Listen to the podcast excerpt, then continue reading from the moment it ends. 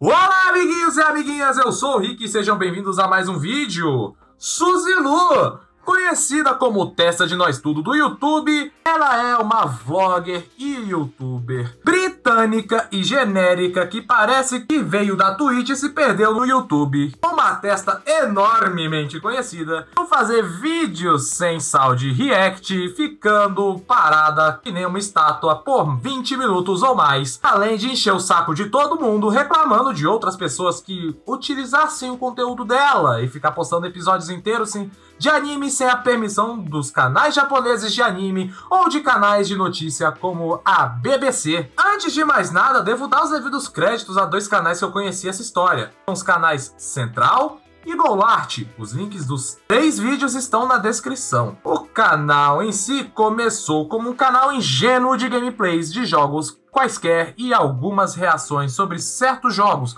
porém a mesma se cansou de ganhar dinheiro em cima de gados que jogavam videogames, já que iriam desistir que de ver seu canal se dissesse que ela já tinha um namorado.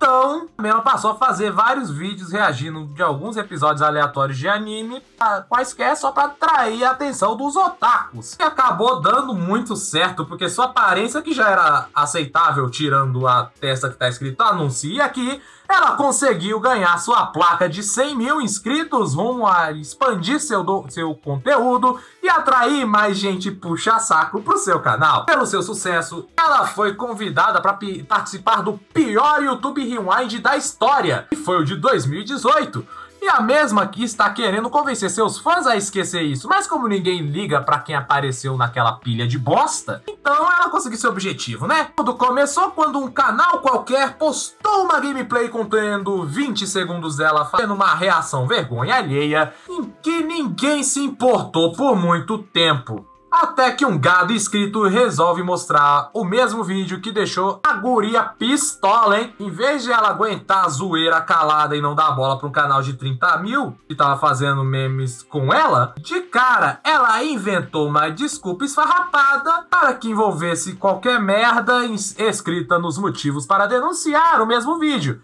e que de cara logo o YouTube não havia aceito. Porém, a youtuber em si, ela conseguiu ligar pro seu contatinho especial dentro do YouTube e acabou sendo derrubado no tapetão mesmo. O Caso que não daria em nada, logo foi noticiado por vários youtubers grandes. E a youtuber, para conseguir ter mais 15 minutinhos de fama, após abusar do sistema podre do YouTube de direitos autorais, Suzy Lu e sua equipe de gados especiais, em força total, denunciaram vários vídeos pequenos que criticassem qualquer abuso dela ou que estaria fazendo a mesma merda que o governo da China. Por isso que o estopim para o seu plano principal, atrair a atenção de, enfim, dos maiores youtubers da plataforma. Enquanto no YouTube ela ficou caladinha sem fazer nada, seguindo a Lady Melody, falem bem, falem mal, mas falem de mim, ela xingava no Twitter zoando os trocentos vídeos que haviam sido derrubados,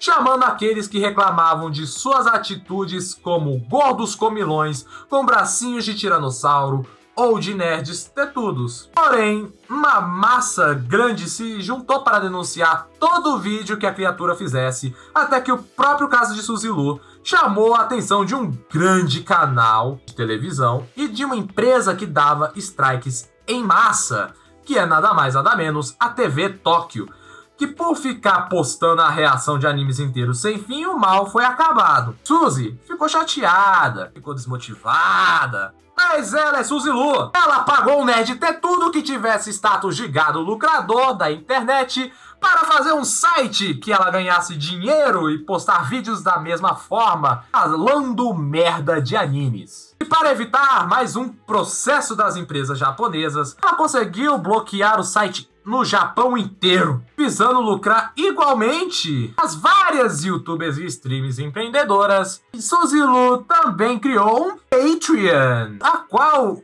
ela usa para que os gados paguem para ver a sua grandiosa cena de cosplay de estátua por 20 minutos e você conseguir seu certificado oficial de trouxa. Mas como o YouTube em si estava com muitos filmes da Twitch que batia recorde após recorde após recorde de visualizações a cada jogo novo que aparecia na plataforma, então o próprio resolveu contratar os mesmos administradores que são gados que possuíssem a função de proteger qualquer puta streamer famosa que mesmo que se ela falasse a palavra nigger 50 vezes seguidas numa live com intuito ofensivo, além de administrar o site, que é 2% das vezes, fez o que qualquer um daquele site faria. Inventar um motivo besta para trazer o canal dela de volta. Dizendo que ela estava transmitindo da China e que a China estava pouco se fudendo para direitos autorais vindo de japoneses e pau no cu do Japão. Como se isso já não fosse o pior, o YouTube tentou defender ela, dizendo que estava certo banir todo mundo por cyberbullying e assédio, já que metade das pessoas tiveram seus vídeos desaparecidos, eram machistas, cachistas, baixistas, taxistas, enfim. A mesma, em pouco tempo, conseguiu ser mais odiada do que a Aline, tio Hulk BR, os irmãos Neto e os irmãos Paul ao mesmo tempo, e seu canal está impune até hoje. Como a gente não esperava por isso. Então é isso, e como eu disse, esse vídeo foi inspiração dos vídeos do Golart e da Central. Dá um pulo lá que eles também explicam muito bem os fatos de forma séria e sucinta. Principalmente o segundo vídeo da Central, o link está na descrição aí e no comentário fixado. Se você gostou, deixa o like. Se você não gostou, também deixa o like. Dá uma força aí pro canal. Entre no nosso servidor do Discord para bater um papo juntos. E esse é o primeiro link na descrição. Tem uma sugestão? Deixa aí nos comentários. Eu leio todos, hein? Todas as minhas redes sociais também estão na descrição. Então é isso, fiquem com tudo e Rick out.